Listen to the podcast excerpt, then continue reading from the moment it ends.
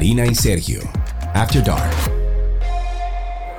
Hola amigos, bienvenidos. Aquí estamos en, de regreso en otro episodio de Karina y Sergio After Dark y hoy yo me encuentro sin Karina, no voy a decir solo porque tengo muy buena compañía, pero estoy sin Karina Larrauri porque se le presentó un viaje de imprevisto, o sea que Karina, donde quiera que estés, ojalá que te esté yendo bien. Con ustedes va a interactuar, va a hablar esta persona de un tema que a mí particularmente me resulta muy curioso y que muchos de los oyentes nos pidieron. Y se trata de el trastorno obsesivo compulsivo. Hasta hace no mucho la mayoría de nosotros desconocía este trastorno. Muchos incluso lo descubrimos a través de una película u obra de teatro y utilizamos el término para nombrar pequeñas manías o acciones reiteradas como apagué el gas, te haces esa pregunta, cerré la puerta con llave, guardé los documentos, no me puedo volver loco. la realidad es que estas mínimas preocupaciones están muy lejos de ser la manifestación de una afección psiquiátrica que genera grandes eh, padecimientos, vamos a llamarle, o, un temor profundo a la, por ejemplo, a la suciedad, a la contaminación, o que ocurra algún daño, pensamientos agresivos, números que provocan mala suerte o necesidad de simetría, entre otros. Pues para que ustedes sepan, a un 2% o 3% de la población mundial le sucede esto. Para profundizar sobre este tema, nos volvemos a sentar con nuestra queridísima psiquiatra Yasuri Borromé. Yasuri, ¿cómo estás? Muy bien, gracias a Dios. Qué bueno. Yo creo que yo creo que yo caigo dentro de ese 2 o 3%. Puede ser que te identifiques en algunos rasgos, porque una cosa es personalidad y otra es trastorno. Ok, bueno, pues vamos, vamos por la definición. Eh, vamos a darle un toque, vamos a decir que de escuela, ¿no? El término de educativo sobre qué es exactamente el trastorno obsesivo compulsivo? El trastorno obsesivo compulsivo es un conjunto de síntomas. Es importante aclarar que antes pertenecía a los trastornos de ansiedad, pero qué sorpresa, fueron demasiados los subtipos de obsesiones y compulsiones, entonces decidieron sacarse aparte como un grupo diferente de trastornos psiquiátricos que se caracterizan principalmente por pensamientos que son las obsesiones intrusivas, molestosas, que llegan sin querer, entonces acompañada en muchas ocasiones por las compulsiones, que sería como ese actuar en base a lo que ese pensamiento dicta para evitar catástrofe, para no contaminarse. Entonces viene por un patrón. Obsesiones que son pensamientos intrusivos que generan mucho malestar, mucha angustia, mucho temor o imágenes. Entonces después vienen las compulsiones, que es esa parte laboriosa, esta parte que hay que hacer porque si esto que pienso no lo hago, puede pasar algo grave. Si lo ponemos en un contexto más aterrizado, Yasuri, por ejemplo, yo entiendo que yo tengo, no sé si una obsesión compulsiva sobre que las cosas estén organizadas, que estén limpias, pero a mí me gusta mucho. Por ejemplo, yo llegar a mi oficina y yo encontrar que el pañito que yo utilizo para yo limpiar los lentes está donde yo lo dejé y que continuará ahí porque cuando yo lo esté buscando, lo voy a encontrar ahí. Por ejemplo, que el teléfono mío, cuando yo lo pongo en el estante, cuando estoy sentado en el escritorio, está justo al frente de mí porque es más práctico, o sea, ya he ensayado incluso ponerlo en diferentes lugares y el sitio más adecuado, de acuerdo a cómo yo tengo organizado mi escritorio, es delante de mí. Yo entonces caería dentro de ese 3%? Si llegas a tu estudio y nada de eso está así, ¿qué pasa en tus pensamientos y en tus emociones? Para responderte esa pregunta. Yo me encojono, pero yo lo arreglo. Pues sí, dentro de uno de los patrones principales. ¿Por qué? Pero espérate, ¿cuál era la respuesta que tú estabas esperando de mí al tú esa pregunta? Porque ¿cuál es la diferencia? Si yo hubiese actuado de, de qué otra forma, entonces yo no caigo dentro de la obsesión. Llegas, ves que no está como tú siempre lo esperas, pero no genera un malestar intenso y decides ordenarlo. O sea, eso no va, se va a significar en que tú largues una mala palabra o digas quién me lo movió, sino que, ok, llego, no me genera malestar, decido volver a ordenarlo. Y si eso, por ejemplo, no sé, si tienes una auxiliar en la casa o si tienes a tu esposa o a tus hijos o a tu esposo y de repente a ti te gusta encontrar las cosas donde tú las dejaste. A ti te gusta ser organizado y de repente constantemente por una falta de respeto del espacio tuyo, los otros te comienzan a mover las cosas y eso es lo que te causa la inconformidad. ¿No te separarías de ese 3% obsesivo compulsivo y sería un problema de convivir en comunidad? De convivencia familiar, pero con rasgos del estilo perfeccionista que está dentro de la personalidad obsesiva compulsiva. Porque sí, es un transgredir un límite, sin embargo, si hay niños en la casa, los niños conocen muy poco de los límites y entrarías dentro de una de las cuatro dimensiones que son los más comunes que aparece en el obsesivo compulsivo, que es la simetría. Ah, mira, a mí me encanta la simetría, a mí me encanta que lo, cuando yo estoy delante de la cámara, yo extiendo los brazos y si el codo me quedó un poquito para un lado, arreglo la cámara porque me gusta estar en el medio de la cámara, no por otra cosa, Yasuri. Sí, es válido, te gusta pero sin embargo, te voy a explicar un poquito como los grandes rasgos que definen el patrón obsesivo compulsivo. Siempre van a estar determinados o por la simetría, que es el orden, los colores, las formas, las distancias, las dimensiones. Simetría. El otro vendría siendo los pensamientos intrusivos, como tengo que hacer tal cosa o tal cosa puede pasar. Aunque no llegue a la compulsión, está la duda patológica. Hice tal cosa, llamé a fulano,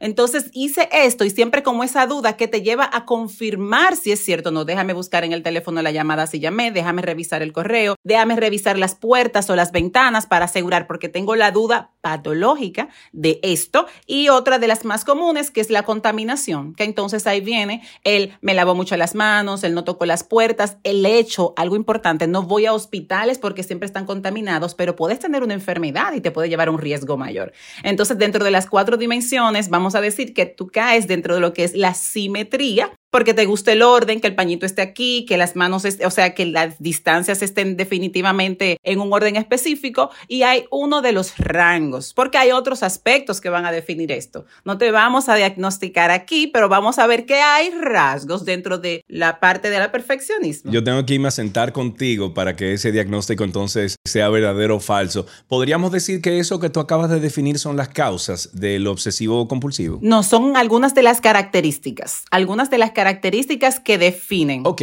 lo que pasa es que mencionaste algunas ahí que a lo mejor me confundieron por causas. ¿Cuáles serían entonces específicamente las causas que conllevarían a una persona a convertirse en obsesivo compulsivo? Desde mi ignorancia, entiendo que eso es algún desbalance que tiene el cerebro de un ser humano. Y estás en lo cierto, porque es el principal motivo que define una de las causas. Siempre que hay una patología psiquiátrica, Sergio, siempre van a haber múltiples causas que son factores de riesgo, que entre causas y factores de riesgo, pues entonces detona a la patología. Entonces, el factor biológico es el principal, porque ya se ha demostrado que hay un desbalance con la serotonina, que es esa neurohormona o esa parte bioquímica asociada al bienestar, a la seguridad y a la sensación que vincula mucho a la ansiedad, el balance neurobioquímico, pero también está la genética. Es más frecuente que tres a cinco veces padezca un paciente trastorno obsesivo compulsivo si alguien de la familia ha tenido un trastorno compulsivo en relación a la población general. Si un paciente tiene tics desde niño, o sea, alguna conducta o el pelo, o morderse las uñas o mover algo, hacer algo, tics desde niño, 30% también desarrollan el trastorno obsesivo compulsivo durante la adultez y el temperamento. Entonces, en el temperamento, dentro de esas causas, es un sentido exagerado de la responsabilidad, asuntos asociados mucho a mayor atribución de valor a los acontecimientos estresantes, muy rígidos y muy autoexigentes consigo mismo y con su entorno. Entonces, en la parte temperamental también es un factor de riesgo. Y otro de los más importantes, el ambiental. Cuando hablo del ambiente, es cuáles son las situaciones que durante niñez o adolescencia y el trastorno obsesivo compulsivo también aparece en la adultez, desarrollan traumas o eventos significativos que psicológicamente hace que un niño se sienta fuera completamente de control. En eso hay abuso, abandono, maltrato físico, sobreprotección de los padres. Entonces, luego en la adultez necesitan esta idea irracional la mayoría de las veces de que tienen que tener el control de todo. Entonces ahí empiezan a formarse los patrones conductuales que van definiendo si entra dentro de TOC que es trastorno obsesivo compulsivo. Em, yo creo que me diste como en, un nervio. Eh, y te lo digo porque ayer precisamente estábamos sentados, mi esposa y yo, eh, nos vamos a mudar ahora de lugar y ella me dijo, bueno, y, lo hacemos a, a, menudo, ella y yo como, como pareja. Y me dijo, mi amor, ¿qué tú esperas de, esto? O sea, cuando nos mudemos, ¿qué tú esperas de mí? ¿Qué tú esperas de nuestra relación? ¿Qué yo puedo esperar de ti? Etcétera. Y yo recuerdo, eh, no estábamos bebiendo unos tragos, o sea, que estábamos como un, chin prendido, pero, pero yo recuerdo que yo le dije, mi amor, yo lo que necesito es, de cierta forma, yo necesito estabilidad. O sea, estabilidad en las cosas que yo hago todos los días. Eh, rutina. A mí cuando yo vivía en Santo Domingo, por ejemplo, yo tenía rutinas que no se rompían, eran cosas diarias que yo hacía a una hora específica. Por ejemplo, yo desayunaba todos los días a las ocho y media de la mañana, el desayuno estaba listo cuando ya yo me levantaba, iba al gimnasio a una hora específica, el programa de radio yo creo que siempre ha sido como mi ancla al mediodía durante casi 20 años en total, 14 años de programa. Entonces, he desarrollado, Yasuri, algunas cosas que me mantienen en mi centro. Cuando me mudé aquí a Estados Unidos, me he mudado cuatro veces, he sufrido muchos cambios. Eh, lo que le pedí fue eso a mi esposa. Le dije, yo lo que quiero es que cuando nos mudemos ahora, por lo menos duremos tres a cinco años en ese lugar, no nos mudemos, no me, no me cambie los closets, no me cambie los, la, la cosa del lugar, que ya la pusimos ahí, ya decidimos que van ahí, porque yo, Sergio Carlos, me desconcentro, yo me desbalanceo, o sea, como que siento que no tengo control, pero control de cosas tan mínimas, Yasuri, que yo sé que puedo tener el control de no tener un ente fuera de mí que lo controle también, que me hace falta eso dentro de mi vida. Entonces me está afectando porque incluso me está llevando al malestar. Exacto, es que acabas de definir exactamente lo que empieza a configurarse dentro de los patrones de personalidad obsesiva compulsiva. Es importante que te puedas dar cuenta que necesitas el control afuera, todo estructurado y que todo tenga un orden porque no te gusta el imprevisto. No te gusta el imprevisto, o sea, los imprevistos. Bueno, pero ¿a quién le gustan los imprevistos? ¿A ti te gustan los imprevistos? Pero puedo lidiar con ellos pero no desbalancean el piso. ¿Pero cuántas veces te pasan esos imprevistos? Hasta que tengo un paciente a las 9, hay un tapón, se rompió algo en la carretera, tengo que moverlo para otro día. Y si te sigue pasando con ese paciente una y otra vez, ¿serían imprevistos o es un patrón? No, ya es un patrón. Entonces eso es lo que me molesta. Se crea un patrón de lo mal hecho, de lo que me molesta a mí. Y no es porque soy obsesivo compulsivo, es porque no me gusta. Exacto. Si eso se conversa, si eso se lleva a la mesa del diálogo. Espérense, espérense espérense, pero un momentico. Yasuri me acaba de ver por la cámara como un diablo. Este tigre está loco. No, no, no es loco. Es que tú de verdad, te digo que tú, tú eres un toque de libro. Lo que pasa es que no te lo puedo decir así. Porque al final, todo eso que tú me estás diciendo es una percepción tuya inflexible de cómo es la realidad. Pero eso es en ti, en tu mente. Y te buscas una esposa aventurera para complementar y para moldear ese carácter. No es coincidencia. Ok, ok, ok.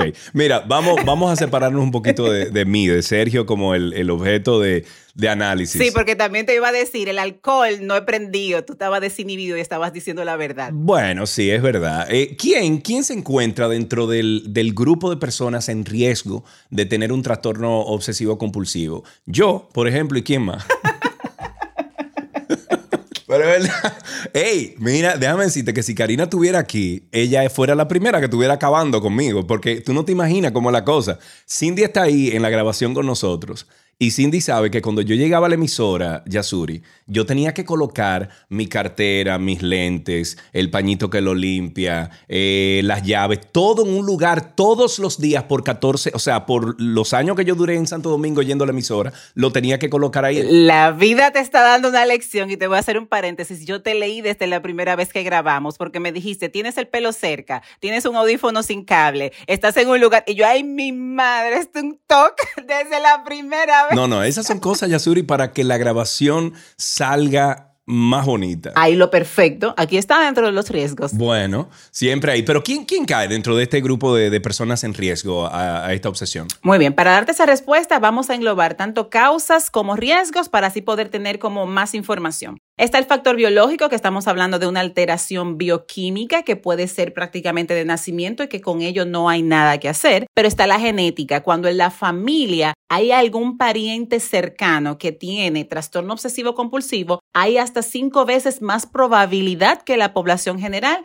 para padecer el trastorno obsesivo compulsivo y tics, los tics, el movimiento estereotipado, o sea, una conducta repetitiva, el pelo, las uñas, la ropa desde la niñez, 30% desarrolla el obsesivo compulsivo en la adultez y el ambiente, la sobreprotección, el maltrato, eventos traumáticos que psicológicamente en algún momento hicieron sentir a esa persona o a ese niño una pérdida absoluta de su propio control y lo muestra vulnerable ante la vida, el temperamento, sentido exagerado de la responsabilidad, una crianza totalmente inhibitoria y conductas que fueron siempre reprimidas. Dentro del ambiente está la sobreprotección, o sea, el exceso de cuidado se cría desde el miedo, entonces se genera mucha vulnerabilidad en la forma del mundo interno, algún evento traumático que haya dado la sensación de la pérdida de control absoluto sobre sí mismo y eso hace que se muestre vulnerable ante la vida. Entonces, ¿qué va a hacer ese ser humano para poder entonces volver a recuperar, entre comillas, ese control? Tener patrones de control hacia afuera siempre. Entonces, ¿quién está en riesgo de este trastorno? Personalidad obsesiva compulsiva, que no es lo mismo que el trastorno, que está muy arraigado, el perfeccionismo, minuciosos con los detalles, todo tiene que ser perfecto, baja tolerancia a la frustración, intolerantes a la crítica. Y ese grupo de síntomas, vamos a llamarle, son todo lo que engloban lo que pueden llegar a riesgo de tener el trastorno obsesivo compulsivo. Importante que puede aparecer tanto en la niñez como en la adolescencia e incluso en la adultez.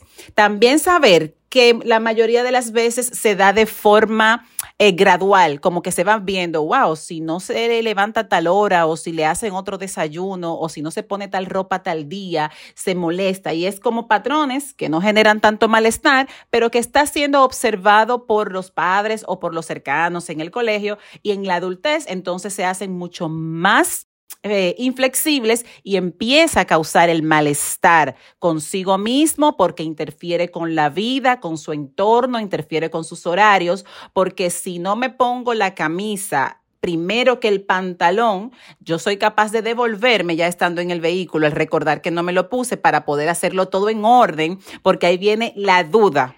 ¿Sí? Eso sería lo normativo en quien piensa que es normal, porque hay quienes se visten completo primeramente desde arriba hacia abajo y luego se ponen media, zapato y todo lo demás. Hay quienes se ponen la franela. Sí, lo que pasa es que cuando tú, cuando tú te pones una camisa, por ejemplo, por debajo del pantalón o la, o la pones por debajo de la correa y te bajas a, a amarrarte los cordones, te sale la camisa de atrás, entonces estás trabajando dos veces, Yasuri. Eso no es obsesivo compulsivo, eso es ser práctico. Literalmente eso me dijo una paciente cuando me dijo yo creía que siempre se hacía así y después que empecé a reunirme con más personas me di cuenta de que, oh, hay otra forma de hacer las cosas. Parece ser que yo no soy la única, o sea, yo soy la única. Entonces, siempre es normal hasta que converge con otras personas que lo hacen distinto. Se puede decir que, bueno, es eficientizando el tiempo, es que el pantalón no se arrugue. ¿Por qué? Porque vienen ideas y pensamientos totalmente sintónicos contigo que te hacen comprender que lo estás haciendo correcto. Ok,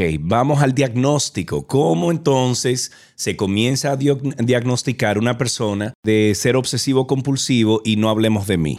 Bien, ¿qué vamos a decir? Dentro de esos pensamientos, imágenes o impulsos está la idea o de, o de contaminación o de que algo malo va a pasar si no se hace de esta manera, eh, imágenes de violencia, impulsos de hacerle daño a o hacerse daño a sí mismo, eh, comprobar, y viene el pensamiento de revisar las ventanas, de que alguien va a entrar, de revisar el gas, la luz, al salir de la casa, mirar para todos los lados, ponerse la ropa siempre en un orden específico, la comida tiene que estar también en otro orden específico. Esos son como los pensamientos y las ideas muy fuertes, muy firmes, que entonces desembocan en qué? En las compulsiones, hacer todo exactamente como lo tengo en la mente para poder sentirme mejor o aliviar un malestar o para evitar una consecuencia. Eso es orar, presignarse varias veces al día, lavarse mucho las manos, eh, hacerlo siempre todo en orden y si en algún momento de que yo lo voy a hacer por mi propia cuenta al revés para demostrarme que yo sin eso vivo, en realidad pasan un muy mal día porque son personas que sufren mucho. Entonces, si todo esto que hemos mencionado sucede por más de una hora al día, crea un malestar significativo importante, sufrimiento, angustia y a veces hasta dolor y síntomas depresivos, interfiere con la vida cotidiana, ¿cómo? Con las relaciones interpersonales, porque siempre es un caos, siempre es un problema, interfiere con los horarios, porque llego tarde, porque hasta que todo no está como yo decido dejarlo en la casa, no puedo salir, y no se justifica por otro trastorno psiquiátrico o enfermedad médica, porque a veces la ansiedad generalizada, que hablamos de ella en algún momento, maneja mucha angustia y mucho temor a cosas, pero no son tan específicas, entonces hay que descartar que no sea una ansiedad generalizada. Entonces, si tenemos los pensamientos, si tenemos las compulsiones, como la necesidad de llevar a cabo tal o cual cosa, y si no lo hago, me genera malestar, pero este malestar no se queda solo a que me, me pongo molesto, sino que discuto con alguien, sino que no llego a tiempo, sino que no hago mi trabajo o entrego a tiempo porque tengo que hacerlo perfecto, entonces estamos hablando de una persona que cumple con los criterios para un trastorno obsesivo compulsivo y que esto tome una hora o más al día. Ok, ¿es consciente una persona que sufre de, de esta condición, de, de, esa compulsión? Porque, por ejemplo, en la conversación tuya y mía, de lo que yo te he dicho de mí, eh, obviamente tú me estás diciendo que yo podría ser un buen candidato para ser obsesivo compulsivo. Desde mi punto de vista, lo que yo veo es que yo siempre estoy buscando, no la perfección porque no existe, pero estoy buscando siempre la manera más eficiente de yo llevar mi vida y por eso entonces es que desarrollo algunos patrones para yo eh, eficientizar mi tiempo. Y yo lo veo de otra forma. O sea, a lo mejor yo no estoy reconociendo ni soy consciente de que soy un obsesivo compulsivo. Acabas de responderme el punto C para el diagnóstico que dice, existen tres tipos con relación al trastorno obsesivo compulsivo. Vamos a decir, ya está diagnosticado. Sin embargo, hay una variable. ¿Tiene conciencia o sea, de esta condición hay introspección. Cuando hay ausencia de esta introspección, esa persona está convencida de que todas esas creencias, esos patrones y esas conductas son reales y hay que llevarlas a cabo porque si no, no funciona. Eso es ausencia de introspección. Está el que tiene buena introspección, que dice, es que yo sé claramente que esto no es del todo cierto, pero es que esto llega y si no lo hago me genera malestar. O sea, reconoce, no, pero es que no es verdad que si yo eh, no ordeno esto de esta manera, eh, no se puede dar tal cosa, o no va a ser buena la grabación si yo no estoy en medio de la cámara, o no es verdad de que si una de las ventanas se queda abierta, va a ser precisamente en ese momento que va a pasar algo. ¿Qué tanta probabilidad hay de eso? Entonces, esa es una persona que reconoce sus patrones obsesivos compulsivos, pero que también reconoce la magnitud de la posibilidad de que sea irreal. Y es tal que tiene poca instrucción introspección, este como que fluctúa en el malestar. Es probablemente que no sea cierto, pero yo no me voy a dar el lujo de, de no hacerlo por si acaso, pero como que eh, se queda ambivalente, ¿entiendes? Se queda como, sí, puede ser de que no, pero que a veces esto es demasiado exagerado, porque ¿cómo va a ser que cada vez que le doy la mano a alguien tengo que lavarme las manos? Bueno, ahora con la pandemia esto como que cambia un poquito. Sí, claro. Pero digamos que fuera de... Sí, pero yo nunca he llegado ahí, ojo. ¿eh? Ah, no, no, sí, pero hay pacientes de que sí. Y si tocan una puerta, tienen que entonces lavarse las manos. Sí. Yo tengo una paciente que es un cuadro hermoso, obsesivo compulsivo. Lo digo hermoso porque no interfiere con su vida y utiliza todos sus patrones conductuales para sacar provecho tanto en lo profesional. En lo personal ya lo trabajamos en terapia, pero en lo profesional es maravilloso. Entonces es que si toco una puerta, tengo que buscar disimuladamente dos puertas más de madera para tocarla, porque si no, no me siento bien. Yo no llego ahí, ¿no? Exacto. La rigidez va a estar es en yo soy consciente de que esto no es tan real o no, mis creencias son importantes porque son las que me sostienen, porque son las que me dan sensación de seguridad y sensación de control. Y ahí está la respuesta. O sea, conscientes. Hay un grupo que sí, hay otro que no, que está convencido que lo que hace está bien, y hay un grupo que fluctúa en que, bueno, sí, a veces soy un poquito exagerado, porque si de toda mi familia y todo el mundo siempre hacen referencia a esto, puede que sea verdad, que no sea tan necesario todo este orden. Y una persona que sufre de obsesivo compulsivo puede, por ejemplo, controlar sus actos y sus pensamientos. Y te lo pregunto, porque en el caso mío, cuando tengo, por ejemplo, si tú y yo fuéramos pana, pana, pana, pana, pana full, y yo llego a tu casa, yo te voy a decir, Yasuri, mira, ese mueble te queda mejor ahí, la televisión aquí. ¿Tú sabes por qué? Porque cuando tú te sientas ahí, entonces tú puedes abrir la puerta, puede que sí o que el flujo es mejor, que sí o cuánto. Entonces, tengo varios amigos que hoy en día, cada vez que se mudan, nos invitan a mí, a Gaby, mi, mi esposa, para nosotros dar la idea de cómo va el apartamento y cosas, porque tenemos ese sentido,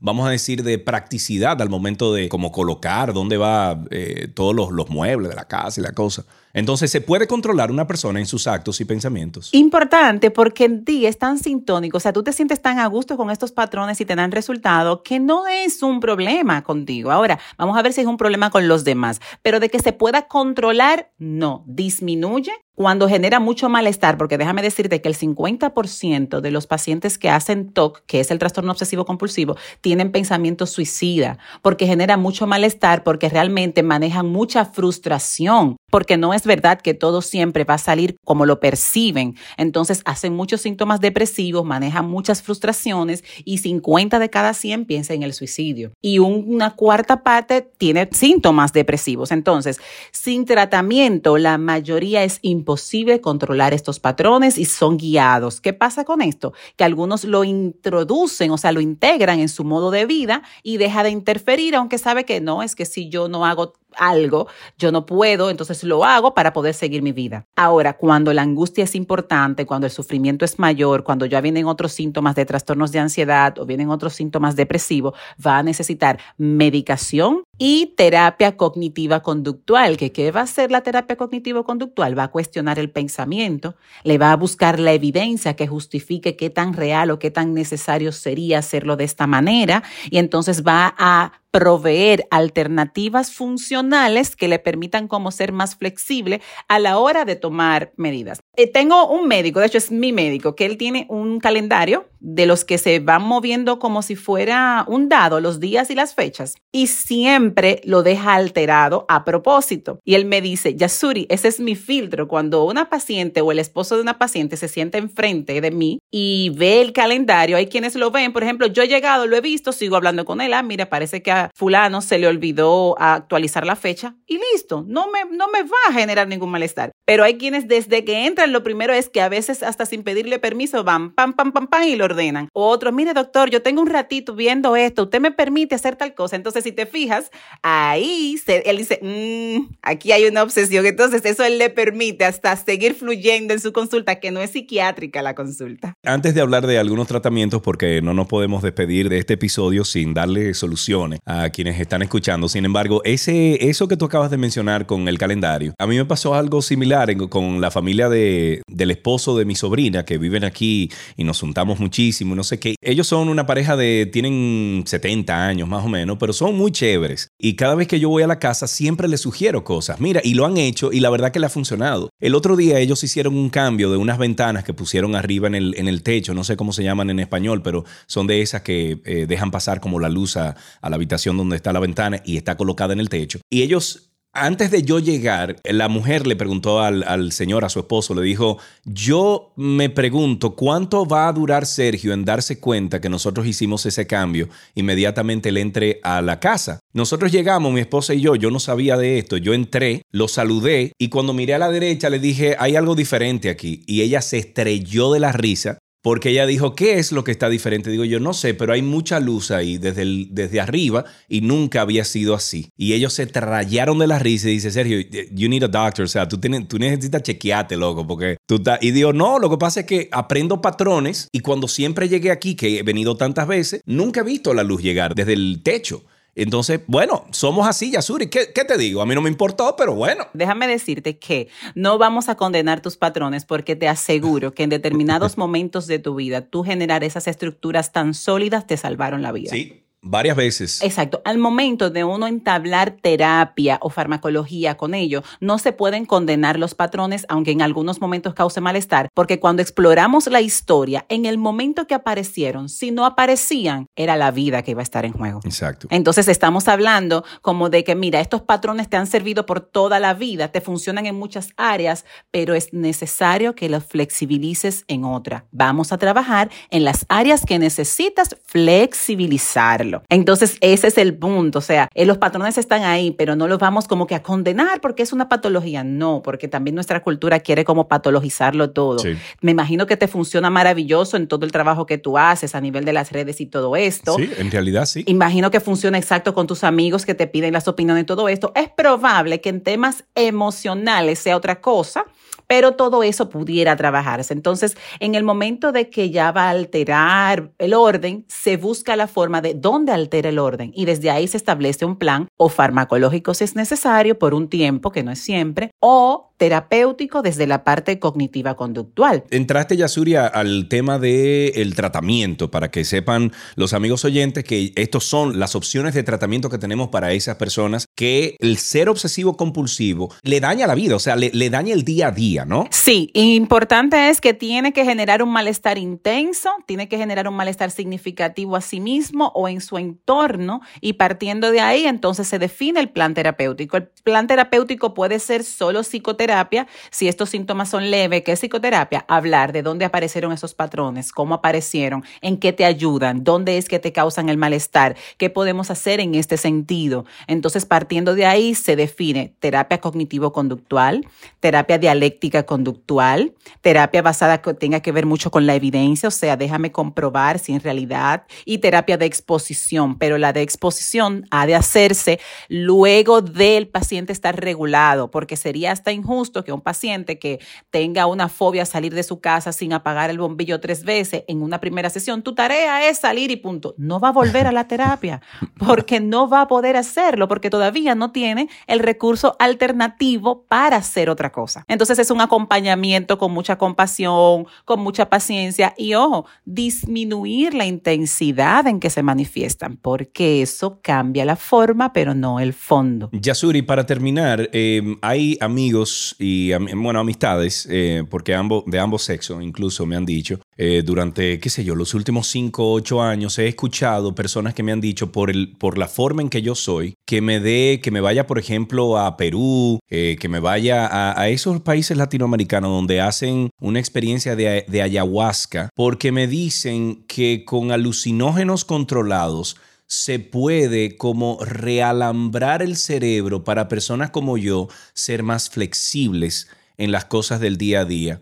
Yo sé que esto es a lo mejor algún método experimental, sin embargo es milenario en, en su uso, ¿Qué, ¿Qué, tú opinas de eso? Es controversial, es experimental. He tenido pacientes que se han dado la oportunidad de esa experiencia. Sin embargo, también es una caja de Pandora porque no hay garantías del resultado. O sea, lo que tú vas a encontrar en esa experiencia específicamente de la ayahuasca puede ser hasta encontrarte de frente con el trauma principal que quizás todavía está en tu inconsciente que te llevó a ese trastorno obsesivo compulsivo y puede detonar de hecho patrones más rígidos y entonces regresar de ese viaje, literal y entre comillas, con más sintomatología. Es tanto que esos, eh, vamos a decir, esos retiros, que conozco un poco de eso, se hacen de hecho hasta de la mano con un equipo de psiquiatras y médicos ahí porque hay personas que se descompensan buscando la sanidad, pueden descompensarse. Entonces, no hay garantía, Sergio, de que tú lo que vas a encontrar es la flexibilidad en esa experiencia, porque puede ser que tú sigas tus patrones porque te funcionan, pero en realidad lo que guió esos patrones en tu caso está en el inconsciente y todavía tú no lo tengas presente. Pero, ¿qué es importante contigo? Son patrones, no sé a qué grado de magnitud te generan malestar, eres funcional, funcionas, o sea, tienes relaciones interpersonales, tienes amigos, tienes familia, tienes pareja. Y me quieren, según ellos me dicen, me quieren, Yasuri. Han de amarte, han de quererte para tenerte. Entonces, ¿qué te digo con esto? Tú, si estás en consulta, es solo psicoterapia porque eh, a menos que quizás hayan otros síntomas que no son evidentes y que tendrías tú que expresarlo, no necesitarías una intervención farmacológica porque solo lo que te genera es un malestar psicológico por unos patrones que son muy inflexibles. Y eso con un buen terapeuta cognitivo-conductual, totalmente. Porque que irte a Perú, irte a Costa Rica, irte a, déjame decirte que hasta aquí están viniendo esos, eh, se le dicen chamanes y hacen las experiencias aquí, sería jugar una caja de Pandora. ¿Por qué? Por tu genética, porque es lo que en realidad está ahí y entonces puedes buscar algo y salir con otra cosa diferente. Excelente. Bueno, Yasuri, yo creo que hemos hablado bastante tú y yo aquí. Yo me alegro de que Karina no haya estado en este episodio en particular, que me lo he tomado como una forma de terapia contigo, porque si Karina hubiese estado aquí, yo estoy seguro que esta conversación hubiese sido diferente y yo hubiese terminado hasta medio bravo con ella, porque me lo dice a cada rato. Ya, eso es una señal, Sergio, eso es una señal. no, eso no es, es una señal de que tenemos mucho tiempo juntos. Yasuri, muchísimas gracias por estar con nosotros, gracias por tu tiempo y gracias por tu conocimiento y obviamente por orientar a nuestros oyentes. Ustedes saben que pueden contar conmigo, siempre un placer. Si quieres ponerte en contacto con Karina y Sergio After Dark, puedes escribirnos a infoafterdarkpodcast.gmail.com. Además, puedes seguirnos en Instagram, Karina y Sergio After Dark, Karina Larrauri y Sergio Carlo. Uy, uy, uy, cuánto yo he gozado en este episodio, caramba. Y miren, el, el trastorno obsesivo compulsivo se puede presentar en la adolescencia o en los adultos jóvenes y existen algunos factores de riesgo que podrían indicar que se desarrolle. Hay que identificar esos factores. Entonces, al profundizar sobre estos temas, hace que el estigma obviamente desaparezca y que puedas apoyar a cualquier persona que encaje en este perfil con herramientas puntuales. En la conducción estamos Karina Larrauri, que brilló por su ausencia, gracias a Dios, Sergio Carlos de este lado. Este contenido fue producido por Cindy Paulino y en la edición tenemos a Raven Pineda. Recuerda que nos puedes enviar tus notas de voz y a mí me encantaría que después que escuchases este episodio fueras a Instagram y utilizaras el DM para enviarnos una nota de voz y nos digas a qué nivel de obsesivo compulsivo estás tú. Por favor, son unas notas que luego podríamos incluso hasta hacer algún tipo de episodio follow-up de este, del que acabamos de, de, realizar. O sea que ya sabes, a través de Instagram, Karina y Sergio After Dark en Instagram, ve a los DM y a través de vos envíanos tu testimonio de si eres obsesivo compulsivo. Si no, utiliza el enlace de Anchor que está ahí en la descripción de este episodio. O sea que ya sabes que en una próxima oportunidad podrías escucharte en Karina y Sergio After Dark. Karina y Sergio, After Dark.